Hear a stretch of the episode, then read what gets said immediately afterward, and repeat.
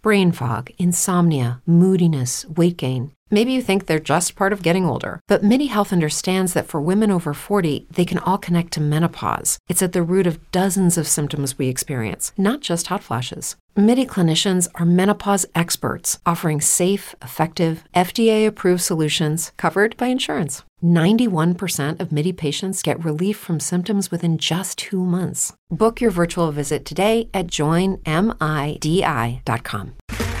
Okay, round two. Name something that's not boring. A laundry? Ooh, a book club. Computer solitaire, huh? Ah, oh, sorry, we were looking for Chumba Casino.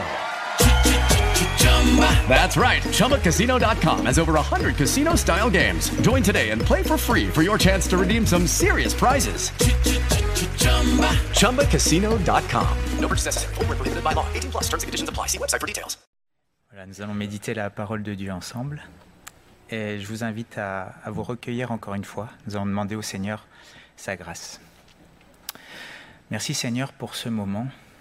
Et merci parce que tu as permis que tu te révèles à des hommes et tu les as inspirés pour que nous puissions recevoir ta parole. En plus de cela, tu nous fais la grâce de pouvoir avoir ta parole dans notre langue et nous voulons te dire merci de tout notre cœur. Mais nous savons aussi que c'est l'Esprit qui vivifie et à tes disciples, tu as ouvert l'Esprit afin qu'ils comprennent les Écritures et c'est cela que nous voulons te demander, c'est que par ton Esprit, tu puisses ouvrir nos yeux, nos cœurs, pour que nous puissions recevoir ta parole et la pratiquer. Seigneur, vraiment, nous nous tenons devant toi, et comme tes disciples sont venus vers toi, se sont assis à tes pieds pour recevoir l'enseignement, c'est ce que nous faisons. Vraiment, nous comptons sur toi, et même te disons merci d'avance parce que tu es fidèle, que ton nom soit béni. Amen. Donc je vous invite à ouvrir vos Bibles dans la première épître de Paul aux Corinthiens et nous allons lire un chapitre qui est euh, beaucoup apprécié des chrétiens. C'est le chapitre 13 qui nous parle de l'amour. Donc 1 Corinthiens 13. Nous allons lire le, le chapitre en entier. Donc probablement dans vos versions, il est parlé de l'amour, et dans la version que, je vais lire, il, est, il est écrit la charité. Plus tard, j'expliquerai la différence, pourquoi certains traducteurs ont choisi la charité et d'autres ont choisi l'amour. Mais c'est la même chose. C'est deux manières différentes d'appeler une seule et même réalité.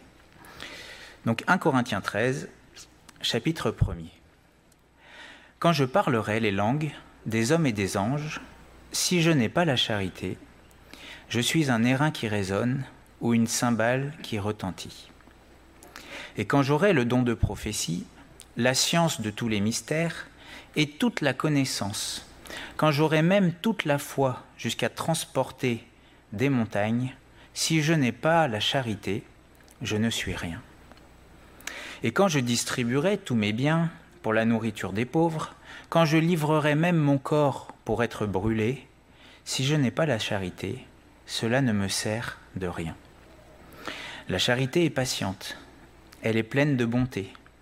La charité n'est point envieuse, la charité ne se vante point, elle ne s'enfle point d'orgueil, elle ne fait rien de malhonnête, elle ne cherche point son intérêt, elle ne s'irrite point, elle ne soupçonne point le mal, elle ne se réjouit point de l'injustice, mais elle se réjouit de la vérité. Elle excuse tout, elle croit tout, elle espère tout, elle supporte tout. La charité ne périt jamais. Les prophéties prendront fin. Les langues cesseront. La connaissance disparaîtra, car nous connaissons en partie et nous prophétisons en partie. Mais quand ce qui est parfait sera venu, ce qui est partiel disparaîtra.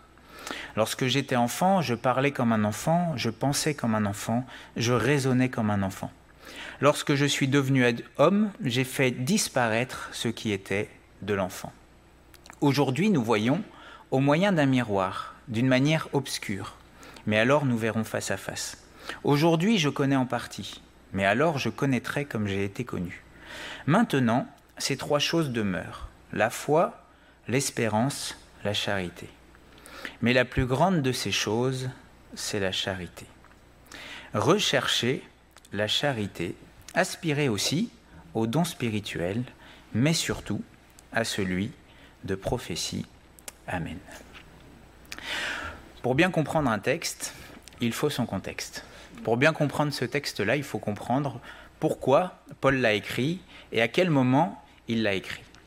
Ce texte, l'apôtre Paul va l'écrire et au travers de lui, c'est surtout le Saint-Esprit qui s'adresse aux chrétiens de cette église de Corinthe. Et on voit que dans cette église, il y avait beaucoup de problèmes. C'est une église à problème. Quand on regarde tous les chapitres qui précèdent, jusqu'au chapitre 12, ce n'est que euh, la correction de différents conflits qu'il y a dans l'Église.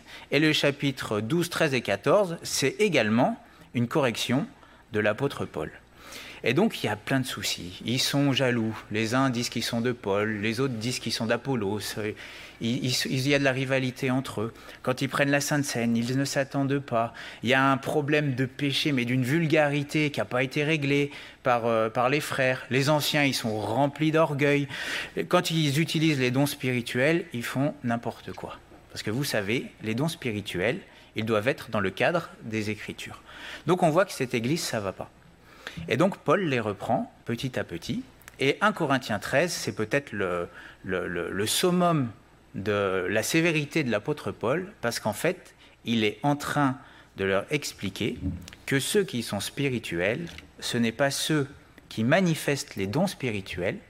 Alors pour ceux qui ne savent pas ce que ça veut dire, c'est lorsque le Saint-Esprit euh, agit au milieu de nous d'une manière surnaturelle. Il peut guérir d'une manière surnaturelle, il peut parler à quelqu'un d'une manière surnaturelle, il peut faire un miracle d'une manière surnaturelle. Et les Corinthiens pensaient que parce qu'il y avait ça, alors ils étaient spirituels. Et quand Paul commence ce chapitre, en fait, il est en train de leur expliquer que non, que la spiritualité, ce n'est pas au don que ça se reconnaît, mais c'est à l'amour. Quant au verset premier, il leur dit Quand je parlerai les langues des hommes et des anges, il parle du don du parler en langue. Il dit Si je n'ai pas la charité, je suis un airain qui résonne, une cymbale qui retentit.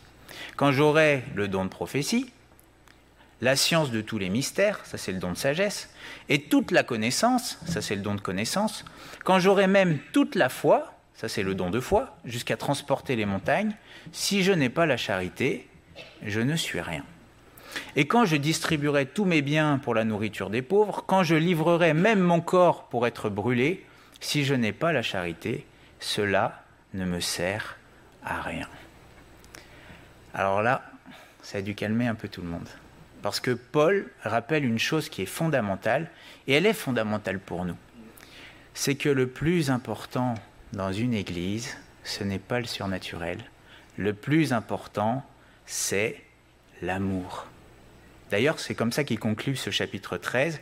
Maintenant donc ces trois choses demeurent, la foi, l'espérance, l'amour, la charité, mais la plus grande, la chose la plus grande, c'est l'amour.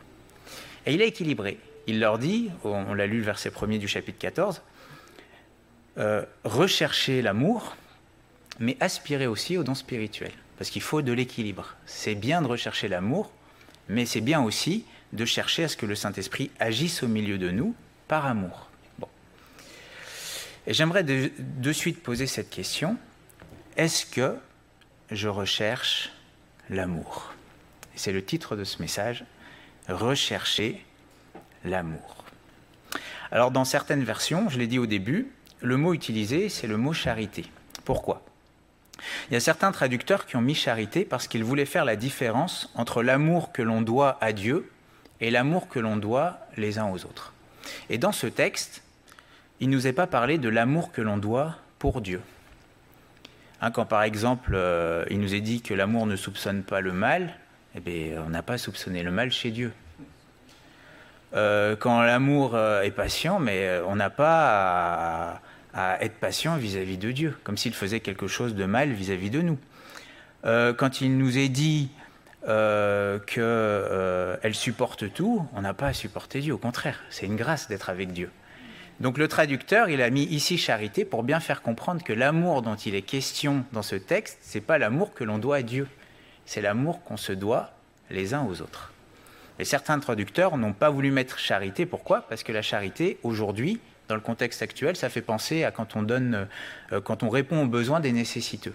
Et bien sûr, c'est pas de cela dont le texte nous parle. Donc en fait, je pense que c'est pas facile d'être traducteur de la parole. Il faut vraiment prier pour eux. Mais on comprend cette réalité qu'il nous est parlé de l'amour les uns pour les autres. Et donc la source des problèmes dans l'église de Corinthe, c'était un manque d'amour. Et mes frères et sœurs, de la même manière, bien souvent, un grand nombre de nos problèmes, les uns vis-à-vis des autres, ont leur source dans un manque d'amour. Que ça soit dans l'Église, c'est facile à comprendre, hein. c'est une, une exhortation qui s'adresse aux Églises, mais que ça soit aussi dans les couples, que ça soit avec les enfants, les parents, que ça soit dans les familles au sens très large, que ça soit au travail, à l'école, en société, quand l'amour manque, il y a plein de problèmes qui surgissent. Le plus important, c'est l'amour. Et Paul, il cible encore plus précisément le problème parce qu'il leur explique dans ce chapitre que s'ils n'ont pas cet amour-là, c'est parce que ce sont des enfants. Un peu plus tôt dans l'épître, euh, au chapitre 3, il va leur dire ceci. C'est au chapitre 3, verset 1er. Pour moi, frère, ce n'est pas comme à des hommes spirituels que j'ai pu vous parler, mais comme à des hommes charnels, comme à des enfants en Christ. Donc Paul, il leur dit, mais moi, quand je vous parle, je ne vous parle pas comme à des hommes matures, spirituels. Je vous parle comme à des enfants. Parce que c'est ce qu'ils étaient. Et au verset 2, il leur dit, je vous ai donné du lait, et non de la nourriture solide, parce que vous ne pouvez pas la supporter. Et vous ne le pouvez pas même à présent, parce que vous êtes encore charnels. Eux, les Corinthiens, ils pensaient qu'ils étaient spirituels. Pourquoi? Parce qu'ils avaient tous les dons. Donc, entre guillemets, ça veut dire que s'il y a des dons que certains diraient qu'ils ne sont pas compris dans, dans la liste d'un Corinthien, ils se trompent, puisqu'ils les avaient tous. Donc, la liste est exhaustive. Il ne peut pas y en avoir d'autres, des nouveaux. Ils les avaient tous, mais Paul leur dit, mais vous n'êtes pas matures. Vous êtes des enfants, vous êtes charnels. Et dans 1 Corinthiens 13, au verset 11, c'est ce qu'il leur dit. Il leur dit, lorsque j'étais enfant, je parlais comme un enfant, je pensais comme un enfant, je raisonnais comme un enfant. Ben, ça, c'est ce qu'ils étaient. Pourquoi? Parce qu'il n'y avait pas d'amour.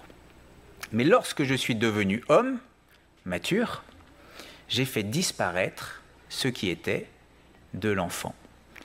Et vous savez, le degré de maturité d'un disciple.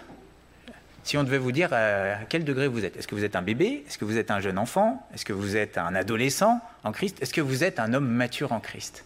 Bah, Ce qui permet de, de connaître notre maturité vis-à-vis de Dieu, c'est l'amour. Et pas n'importe quel amour. Parce que tout le monde dit qu'il aime Dieu. Mais surtout l'amour que l'on a les uns pour les autres. C'est le thermomètre, on pourrait dire, c'est notre âge spirituel. Et dans cette Église, s'ils aimaient, bien des problèmes auraient été réglés. Par exemple, l'amour n'est pas envieux. Ils avaient des problèmes d'envie, de jalousie. Bah, s'ils aimaient, ils n'auraient pas eu ces problèmes. L'amour se réjouit de la vérité. S'ils aimaient, ils auraient dit la vérité aux frères qui péchaient. L'amour ne s'enfle pas d'orgueil. S'ils aimaient, les, responsables ne se seraient pas endurcis d'orgueil, mais ils auraient fait euh, ce qu'ils auraient dû faire. Et dans ce verset 11, Paul rappelle un, principe aussi qui est tout simple. Il dit, lorsque je suis devenu homme, j'ai fait disparaître ce qui était de l'enfant. Ça c'est logique. Quelqu'un qui grandit, bah, il est de moins en moins enfant. Un adulte, c'est quelqu'un qui se défait, qui se sépare du comportement qu'a un enfant. Ça, c'est évident. Et un enfant, pour grandir, bah, il y a des comportements qu'il va devoir abandonner pour devenir mature. C'est la logique même. Le fait de grandir, c'est de renoncer à l'état d'enfant pour devenir adulte. Bah, spirituellement, c'est pareil. Si quelqu'un veut être mature en Christ ou spirituel, si quelqu'un veut être comme le Seigneur, il va y avoir des choses dont il va falloir se séparer. Lorsque je suis devenu homme, j'ai fait disparaître ce qui était de l'enfant. Dans l'épître aux Éphésiens, Paul va rappeler à cette Église que Dieu a donné à l'Église des apôtres, des prophètes, des évangélistes, des pasteurs, des docteurs, des prédicateurs, pour le perfectionnement des saints. Et au verset 13, il va leur dire, jusqu'à ce que nous soyons tous parvenus à l'unité de la foi, de la connaissance du Fils de Dieu, à l'état d'homme fait, mature. Donc nous, notre but, c'est que vous ne soyez pas des enfants en Christ, mais des hommes en Christ. Que vous arriviez à la maturité spirituelle, à la mesure de la stature parfaite de Christ. Et au verset 14, il dit, afin que nous ne soyons plus des enfants, flottant et emportés à tout vent de doctrine par la tromperie des hommes, par leur ruse, par leurs moyens de séduction. Et un peu plus loin dans ce chapitre, Paul y décrit comment on grandit.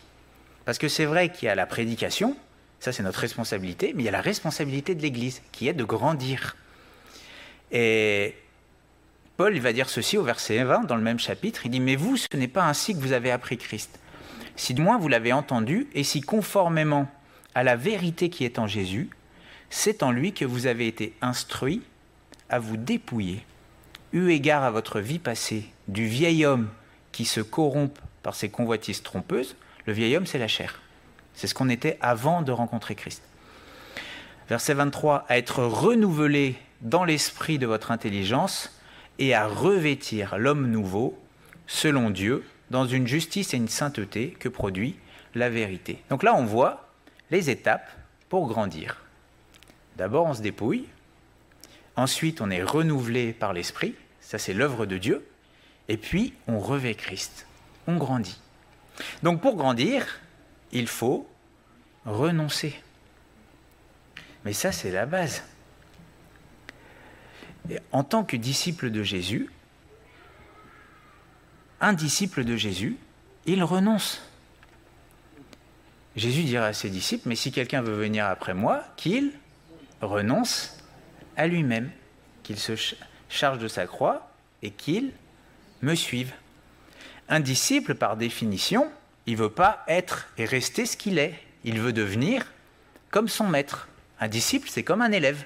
Un élève, il apprend de son maître. Et s'il y a bien une chose qu'un disciple de Jésus doit apprendre de son maître, c'est l'amour. Quand Paul il enseigne les, Corinthiens, il ne leur apprend pas quelque chose de nouveau. Les Corinthiens, ils connaissent déjà les paroles de Jésus. Ce que Paul fait, c'est simplement rappeler à cette Église ce que le Seigneur va prêcher. Paul y prêchait l'Évangile. Dans Jean au chapitre 13, Jésus va dire ceci à ses disciples. À partir du chapitre 13, c'est le dernier discours que, Jésus va, donner à ses disciples avant d'aller à la croix. Puis au chapitre 17, il fait cette prière, ce qu'on appelle la, la, prière sacerdotale. Il intercède pour, euh, pour, euh, pour, euh, pour ceux que Dieu lui a donnés. Et puis ensuite, il y a la crucifixion. Donc c'est un, discours, c'est les dernières paroles que Jésus laisse à ses disciples avant d'aller à la croix. Il va leur dire ceci, et d'après le contexte, on sait que c'est pendant le repas de la scène, verset 34, Jésus il leur dit, donc Jean 13, 34, Je vous donne un commandement nouveau. Aimez-vous les uns les autres comme je vous ai aimé. Vous aussi, aimez-vous les uns les autres. À ceci, tous reconnaîtront que vous êtes mes disciples si vous avez de l'amour les uns pour les autres. C'est clair. C'est simple à comprendre. Ce n'est pas un enseignement très compliqué. À ceci, tous reconnaîtront que vous êtes mes disciples. C'est s'il y a de l'amour les uns pour les autres. C'est la marque qui permet de distinguer le disciple de celui qui ne l'est pas. C'est l'amour. On reconnaît quelqu'un qui aime Dieu au fait qu'il aime son frère ou sa sœur. Et c'est aussi ça qui nous permet de voir qui sont les menteurs. Parce que dans 1 Jean 4, verset 20, je vais vous le lire, si quelqu'un dit j'aime Dieu et qu'il haïsse son frère, c'est un menteur. Ah, si vous voyez quelqu'un qui déteste son frère ou sa sœur, c'est certainement pas un disciple. Cette personne-là a besoin de se convertir. La deuxième chose qu'on voit au travers de ce texte, je vous donne un commandement nouveau. L'amour, c'est un commandement. Pour beaucoup, l'amour, c'est surtout un sentiment. Mais dans la parole de Dieu, l'amour est un commandement, c'est un ordre. Ça veut dire quoi? Ça veut dire que Jésus ne, ne place pas l'amour au niveau des sentiments. Bien sûr que l'amour, c'est un sentiment. Attention, c'est parce que c'est un sentiment, c'est vrai. Mais Jésus place l'amour au niveau de la volonté, puisque c'est un commandement. Aimer, avant d'être une émotion qu'on ressent, c'est un choix. On choisit d'aimer. Et aimer Dieu, c'est choisir de garder ses commandements, et c'est choisir, donc, puisque le premier commandement, le commandement nouveau, c'est de s'aimer les uns les autres, c'est choisir de s'aimer les uns les autres. D'ailleurs, quelqu'un qui dit qu'il aime Dieu mais qui garde pas ses commandements ou qui veut pas obéir, il n'aime pas Dieu.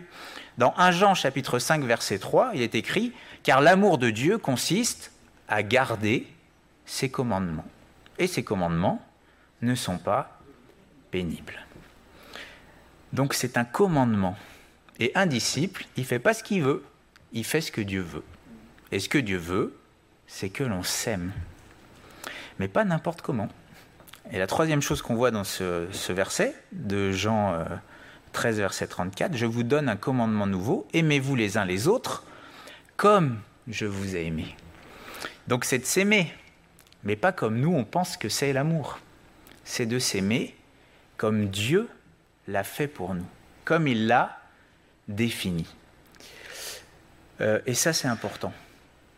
Ce que Dieu veut lorsqu'il nous demande de nous aimer, c'est de ne pas nous aimer comme nous on pense que c'est, mais comme lui nous l'a montré, comme je vous ai aimé. Euh, dans ce, chapitre 13 de Jean, au verset 1er, on voit ce qu'il nous est dit que Jésus va faire quelque chose de particulier. Donc c'est le chapitre où il va laver les pieds de ses disciples. Et il nous est dit ceci au verset 1er, avant la fête de Pâques, Jésus, sachant que son heure était venue de passer de ce monde au Père, et ayant aimé les siens qui étaient dans le monde, mit le comble à son amour pour eux. Il va les aimer, il va les combler d'amour, il va mettre le comble à son amour pour eux. Et donc il va laver les pieds de ses disciples, parce qu'il les aime. Et au verset 15, il va leur dire, mais je vous ai donné un exemple afin que vous fassiez comme je vous ai fait. Vous voyez, c'est comme ça que fonctionne le Seigneur. Il veut qu'on fasse comme il nous a fait. En gros, il nous montre l'exemple, dit je vous ai donné un exemple, pour que nous, ensuite, on fasse selon l'exemple qu'il nous a laissé. C'est comme ça que le Seigneur veut que, qu'on aime. C'est selon son exemple. Et pour bien comprendre 1 Corinthiens 13, pour comprendre ce qu'est cet amour, et les différents aspects de l'amour que l'on doit avoir les uns pour les autres, eh bien, il faut regarder à Jésus. Il n'y a qu'en regardant à Jésus qu'on peut vraiment comprendre le sens de 1 Corinthiens 13 et ce que c'est que d'aimer réellement. C'est ce que Jésus a fait. Dans Jean 15, versets 9 à 10, il va dire, Comme le Père m'a aimé, je vous ai aussi aimé. Demeurez dans mon amour. Si vous gardez mes commandements, vous demeurez dans mon amour, de même que j'ai gardé les commandements de mon Père et que je demeure dans son amour. Jésus, il a aimé le Père d'une manière parfaite. Et parce qu'il a obéi au Père, il nous a montré ce que c'est que l'amour. Et bien nous, c'est pareil. Lorsqu'on obéit au Père, qu'on obéit à Jésus, on peut montrer au monde ce que c'est que l'amour de Dieu. Alors ce matin, regardons à Jésus. Regardons à Jésus. Et regardons à l'amour que Dieu a pour nous et qui a été révélé au travers de Jésus. C'est vrai que j'ai commencé en disant qu'on va lire un des chapitres euh, préférés. C'est vrai qu'un Corinthiens 13, c'est le, chapitre qui parle de, de cet amour. Et c'est vrai que c'est un chapitre qu'on apprécie parce qu'on aime entendre qu'on est aimé. Et c'est vrai qu'on est aimé de Dieu. Dieu a tant aimé le monde. C'est agréable de savoir qu'on est aimé. Mais 1 Corinthiens 13, pour le disciple, c'est un des chapitres les plus exigeants. Parce que à la fois on est aimé, mais à la fois on est. With the Lucky Land slots, you can get lucky just about anywhere. This is your captain speaking. Uh, we've got clear runway and the weather's fine, but we're just going to circle up here a while and uh, get lucky. No, no, nothing like that. It's just these cash prizes add up quick. So I suggest you sit back, keep your tray table upright, and start getting lucky. Play for free at LuckyLandSlots.com. Are you feeling lucky? No purchase necessary. Void where prohibited by law. 18 plus terms and conditions apply. See website for details. appelé à aimer de cette manière. Et 1 Corinthiens 13, qu'est-ce que c'est exigeant pour le disciple?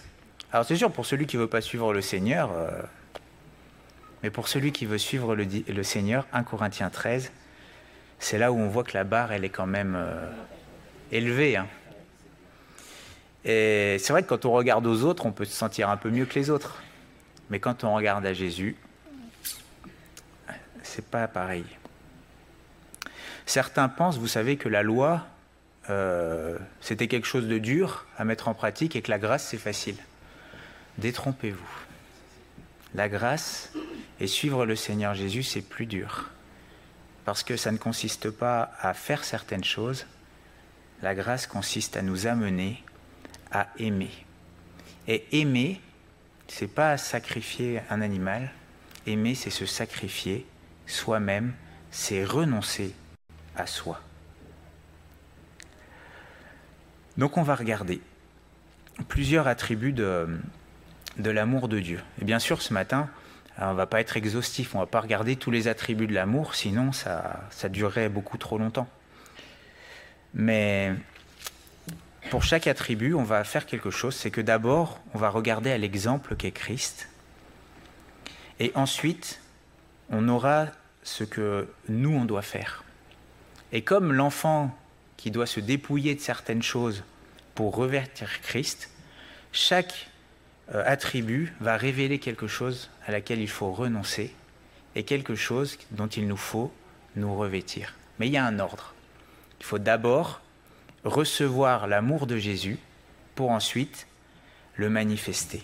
Vous savez, la Bible dit, elle nous compare à des vases. Et vous savez qu'un vase, il ne peut donner que ce qu'il a reçu.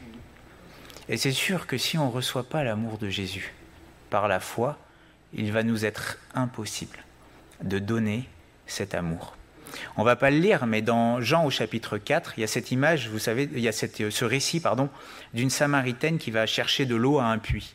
Puis on voit que cette Samaritaine, elle, bon, elle cherchait de l'eau, mais on voit qu'elle cherchait surtout l'amour. Parce qu'il nous est dit qu'elle avait eu cinq maris, plus un avec qui elle était, mais qui n'était pas son mari. Disons que cette femme avait soif d'amour.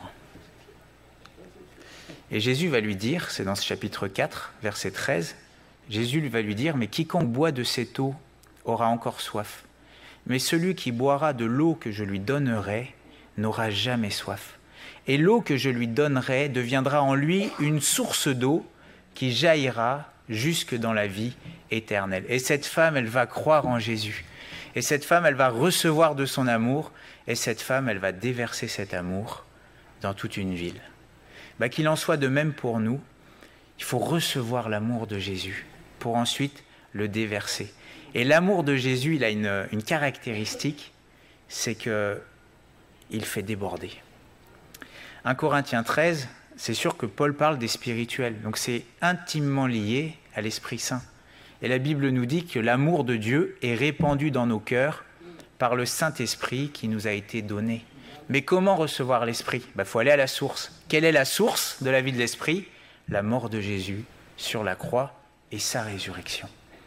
Donc regarder à Jésus et recevoir cet amour, c'est s'abreuver de la vie de Christ et c'est à partir du moment où on reçoit cet amour qu'alors on peut le donner et que cet amour déborde de nos vies. Alors regardons l'amour. Donc 1 Corinthiens 13, ça commence au verset 4. La charité ou l'amour est patiente. Le premier attribut qui nous est donné concernant l'amour, c'est la patience. Alors je vous avoue que personnellement, si c'était moi avec ma sagesse très très limitée et pas du tout spirituelle, c'est pas l'attribut que j'aurais mis en premier. Moi j'aurais mis le deuxième. L'amour il est bon, c'est-à-dire que l'amour ça nous pousse à faire du bien à l'autre. Mais dans sa sagesse, Dieu a voulu que l'on sache que le premier, le premier attribut de l'amour, c'est la patience. Êtes-vous patient? C'est la même chose que vous demandez, est-ce que vous aimez? Est-ce que je suis patient vis-à-vis de mon conjoint, de ma conjointe, de mes enfants, de mes parents, de mes frères et sœurs dans l'Église, euh, de mes collègues de travail? Je pense que bien des problèmes seraient résolus si on avait un petit peu plus de patience. Et que par impatience, on fait bien du mal des fois. Alors regardons à Christ. Est-ce que Christ a été patient avec vous? Ah, un oui général. Est-il encore patient avec vous? Eh oui. Est-ce que Dieu vous traite de suite comme vous le méritez lorsque vous faites le mal? Ou bien use-t-il de patience pour que l'on puisse se repentir? C'est ce que Pierre va, va, dire dans 2 Pierre au chapitre 3, verset 9 le Seigneur ne tarde pas dans l'accomplissement de la promesse, comme quelques-uns le croient, mais il use de patience envers vous, ne voulant pas qu'aucun périsse, mais voulant que tous arrivent à la repentance. Et au verset 15, il nous est dit, croyez que la patience de notre Seigneur est votre salut. Mais si Dieu n'était pas patient, qui serait sauvé Dieu y patiente. Et pourquoi il patiente? Parce qu'il veut que nous nous repentions. Et s'il y a bien une preuve d'amour de Dieu vis-à-vis de nous, c'est qu'il patiente. Et je parle à ceux qui ne sont pas euh, convertis. Si le salaire de vos péchés ne vous a pas atteint, ce n'est pas que Dieu est injuste, parce que Dieu jugera le péché. Et la patience, ça ne veut pas dire que c'est illimité. Un jour, la patience de Dieu arrivera à sa fin.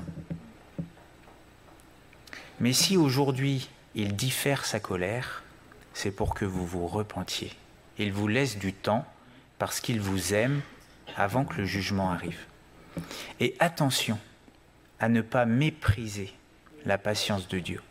Parce que dans Romains 2 au verset 4, il est parlé pour ceux qui refusent de se repentir. Mais méprises-tu les richesses de, sa bonté, de sa patience et de sa longanimité, ne reconnaissant pas que la bonté de Dieu te pousse à la repentance? Est-ce que des fois on n'aimerait pas que l'autre se repente plus rapidement quand on a vu des choses qui, qui vont pas. Des fois, on aimerait que ça aille plus vite, parce qu'on souffre. Et dans le, le, le, texte original, la patience dont il est question, c'est pas le fait de, savoir attendre quelque chose euh, calmement. C'est le fait de différer sa colère. C'est le mot grec qui est utilisé.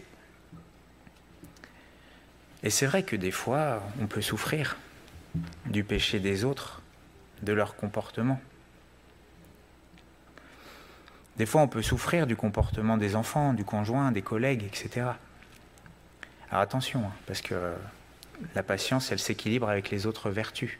Il ne faudrait pas qu'au nom de la patience, euh, des personnes endurent des choses qu'elles n'ont pas à endurer. Attention. Hein. C'est pas de ça dont je parle. Mais est-ce que je suis patient si mon époux, mes enfants, mes parents tardent à se convertir, où il y a encore des choses qui doivent changer. L'amour, il est patient. Après, peut-être une euh, petite parenthèse, pour euh, les jeunes ou moins jeunes qui aspirent à se marier, l'amour, il est patient.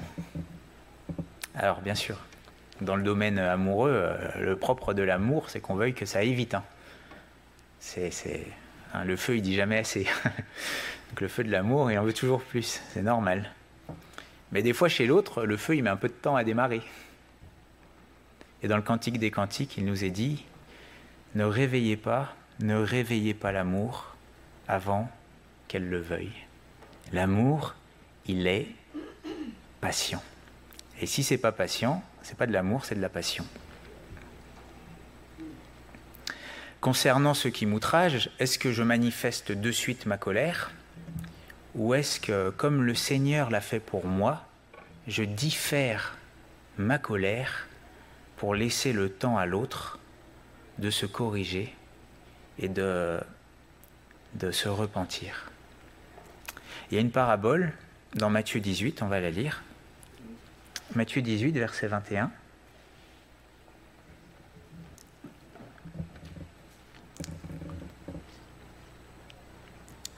Alors Pierre s'approcha de lui, donc de Jésus, et dit Seigneur, combien de fois pardonnerai-je à mon frère lorsqu'il péchera contre moi?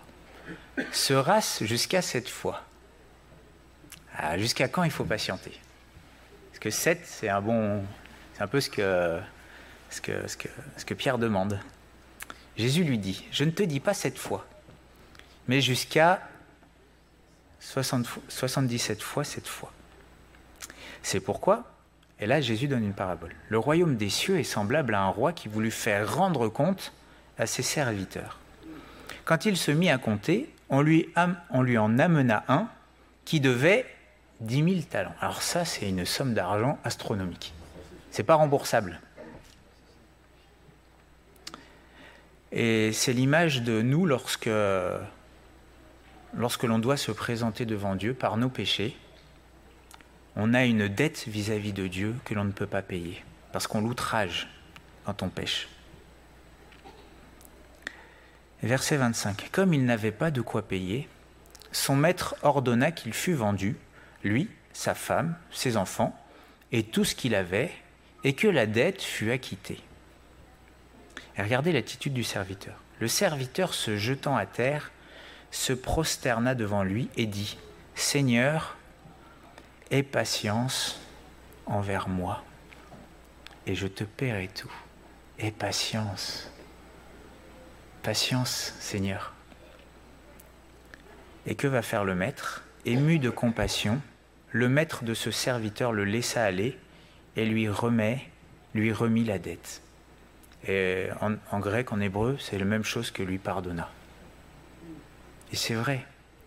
Quelle patience le Seigneur a eue vis-à-vis de nous. Verset 28. Après qu'il fut sorti, ce serviteur rencontra un de ses compagnons qui lui devait 100 deniers. Bon, 100 jours de travail, largement euh, réparable. Ça aurait été facile de, rembourser cette dette-là.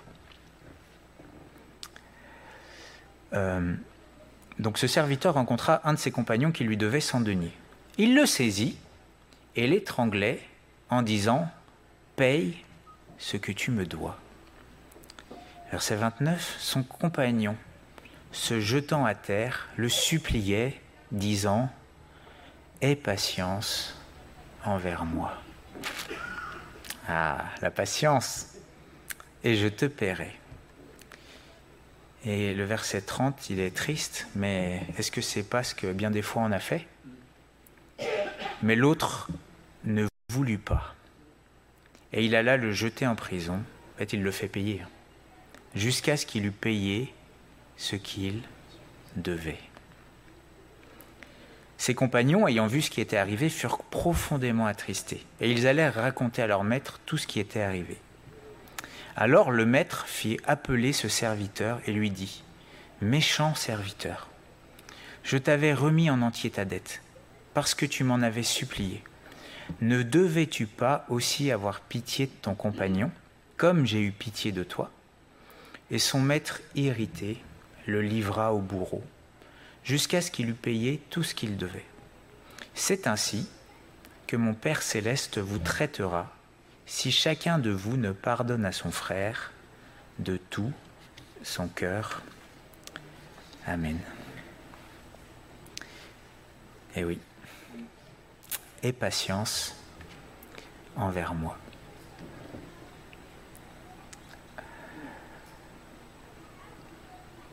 On peut aller sur les autres, euh, les autres vertus.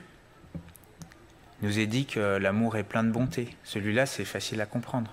L'amour, il cherche à faire du bien à l'autre, il se met au service de l'autre. Quand on regarde à Jésus, c'est évident qu'il a agi pour notre bien.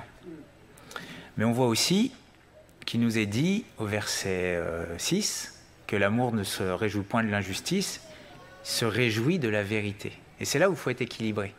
Parce qu'attention, il y a la patience, mais il faut aussi être dans la vérité. Et la patience, faut pas qu'elle couvre la lâcheté. Vous voyez ce que je veux dire? Parce qu'il ne faudrait pas qu'au nom de la patience, on dise plus rien. Parce que Jésus, il est patient avec nous. Mais il nous dit la vérité. Et des fois, la vérité, ça fait mal. Hein. La Bible, elle dit, dans Proverbe 27, verset 6, Les blessures d'un ami prouvent sa fidélité. Mais les baisers d'un ennemi sont trompeurs. Et attention à ce qu'on appelle amour. Parce que l'amour se réjouit de la vérité. Et quelqu'un qui ne dit pas la vérité, il n'aime pas. Et c'est là où les vertus doivent euh, s'équilibrer. Mais c'est une chose de devoir blesser quelqu'un par fidélité et par amour, c'en est une autre que de vouloir le détruire par la colère. Vous savez, on peut dire des choses pour aider la personne parce qu'on est rempli d'amour, tout comme avec une vérité, on peut euh, atomiser une personne. Vous voyez ce que je veux dire? Il ne faudrait pas que certains, oui, j'aime la vérité, oui, mais bon, si on aime la vérité mais qu'on n'est pas patient, c'est pas équilibré. Puis si on est patient mais qu'on ne dit pas la vérité, c'est pas équilibré. Il faut prendre tous les, les aspects de la vérité ensemble. Et ce qui permet l'équilibre entre toutes ces vertus, c'est la croix. C'est de regarder à Jésus. Et Jésus, il a dit la vérité à ses disciples. Il a dit arrière de moi Satan à Pierre. Il a dit aux pharisiens que c'était des sépulcres blanchis, des langues de vipères, etc. Mais il ne l'a pas dit parce qu'il ne les aimait pas il leur a dit parce qu'il les aimait et que c'était comme cela qu'il pouvait arriver à la repentance. Mais l'amour se réjouit de la vérité. Il faut que ça soit équilibré. Et mes frères et sœurs, quand quelqu'un vient vous dire la vérité, c'est pas parce qu'il vous aime pas, c'est parce qu'il vous aime. Et il faut faire attention, parce que si quelqu'un vient vous dire une vérité et que vous lui dites non mais tu m'aimes pas, au contraire, il peut vous aimer. Il faut faire attention. Tout est une question d'équilibre. Il faut prendre la parole entièrement. Il ne faut pas prendre ce qui nous arrange. La bonté. Après, il nous est dit, toujours au verset 4, est pleine de bonté. La charité n'est point envieuse. On n'est pas jalouse. Ah, la jalousie. Combien de dégâts dans les couples ou même avec les enfants à cause de la jalousie? Les pharisiens, c'est par jalousie qu'ils ont crucifié le Christ. Mais lui, Christ, il a partagé sa gloire avec nous. Il a partagé. Combien de soucis à cause de la jalousie? Et en fait, on pourrait voir tous les, tous les attributs. Euh, verset 4, la charité n'est point envieuse, ou plutôt ne se vante point. Et combien euh, euh, veulent être vantés? Et combien de troubles ça fait? Mais Jésus nous a dit que lorsqu'il est venu, il n'avait ni beauté ni éclat, pour attirer nos regards, et son aspect n'avait rien pour nous plaire. Vous savez, Jésus ne cherchait pas à, se mettre en avant. Il ne cherchait pas toute la lumière pour lui, au détriment de... Jésus, ce qu'il voulait, c'était la gloire de Dieu. Et ce qu'il voulait, c'est que les hommes et les femmes, ils admirent le Père. Et l'apparence qu'il a choisie, c'était une apparence qui n'avait ni beauté ni éclat, pour attirer les regards. Alors comme ça, ça peut peut-être pas parler aux uns les autres. Mais il y a certaines personnes, si c'est écrit, à cause de cette vantardise, de cette mise en avant, ils font du mal à leur prochain. Ça c'est vrai. Ils ne s'enflent pas d'orgueil. Alors là, si on regarde dans Jean 13 et qu'on regarde à Jésus, là aussi, s'enfler d'orgueil, c'est se mettre au-dessus des autres.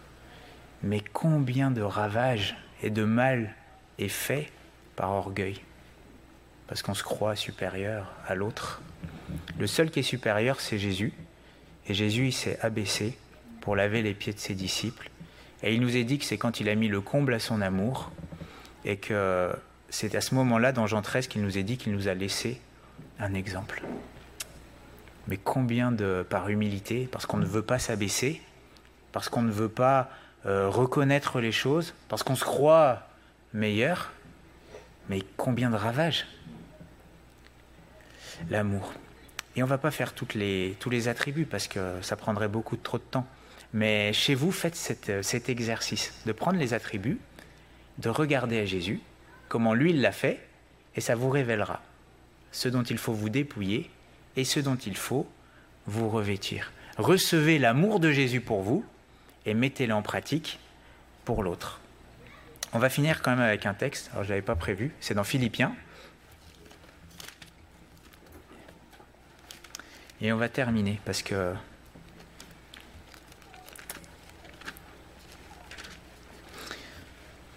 on va voir l'attitude de, de Paul. C'est dans Philippiens chapitre, euh, chapitre 3, euh, verset 12.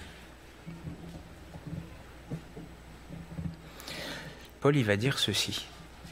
Et c'est vrai que dans les actes des apôtres, on voit ce que Paul a fait, et dans les épîtres, on voit son cœur. Et au chapitre 3, verset 12, voici ce que Paul disait de lui.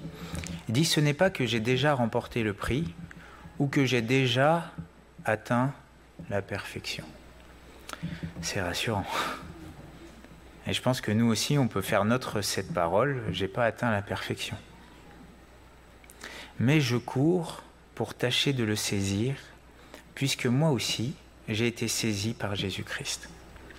Frère, je ne pense pas l'avoir saisi, mais je fais une chose, oubliant ce qui est en arrière et me portant vers ce qui est en avant, je cours vers le but pour remporter le prix de la vocation céleste, c'est-à-dire ce à quoi on est appelé, la vocation céleste de Dieu en Jésus-Christ. Nous donc, qui sommes des hommes faits, parfaits, matures, ayons cette même pensée. Et si vous êtes en quelque point d'un autre avis, Dieu vous éclairera aussi là-dessus. Seulement au point où nous en sommes parvenus, marchons d'un même pas. Soyez tous mes imitateurs, frères, et portez les regards sur ceux qui marchent selon le modèle que vous avez en nous. Paul n'avait pas atteint la perfection, mais il faisait une chose, oubliant ce qui est en arrière. Écoutez, peut-être que jusqu'à présent, vous n'avez pas aimé, et ce que vous avez fait, ça n'a servi à rien aux yeux de Dieu. Eh bien, c'est pas grave. L'important, c'est ce qui reste devant nous. Et l'important, c'est de progresser et c'est d'avancer dans cette voie, de se dépouiller de ce qui est de la chair, de ce qui est de l'enfant, et de revêtir ce qui est de Christ. Et mes frères et sœurs, marchons d'un même pas et tous ensemble, allons dans cette direction. Le plus important, c'est l'amour rechercher l'amour, aspirer aussi au don spirituel. Merci Seigneur pour ta parole et merci parce qu'elle nous révèle qui tu es. Et merci parce que ton esprit nous ouvre les yeux à la fois sur qui tu es et sur ton amour. Et combien ton amour est grand. Merci Seigneur particulièrement pour ta patience. Merci pour la vérité. Merci pour l'humilité que tu as vis-à-vis de nous. Merci Seigneur pour euh, euh, toutes ces choses et cet amour que tu as manifesté pour nous. Et face à cet amour, Seigneur, comme face à un miroir, nous voyons tout ce qui ne va pas dans nos vies et tout ce dont nous avons besoin de nous dépouiller. Tu dis que ton disciple, c'est celui qui renonce à lui-même et qui se charge de la croix. Et s'il y a bien un endroit où l'amour a été à son apothéose, c'est sur cette croix. Et Seigneur, tu nous appelles aussi à prendre notre croix. Seigneur, comme Paul, c'est vrai que nous voyons que nous n'avons pas encore atteint la perfection. Mais Seigneur, nous ne voulons pas nous décourager. Nous voulons courir dans la carrière qui nous est ouverte, les yeux fixés sur Jésus, et marcher ensemble d'un même pas. Nous te demandons ton aide et nous te demandons l'assistance de ton esprit qui répand cet amour dans nos cœurs. Amen.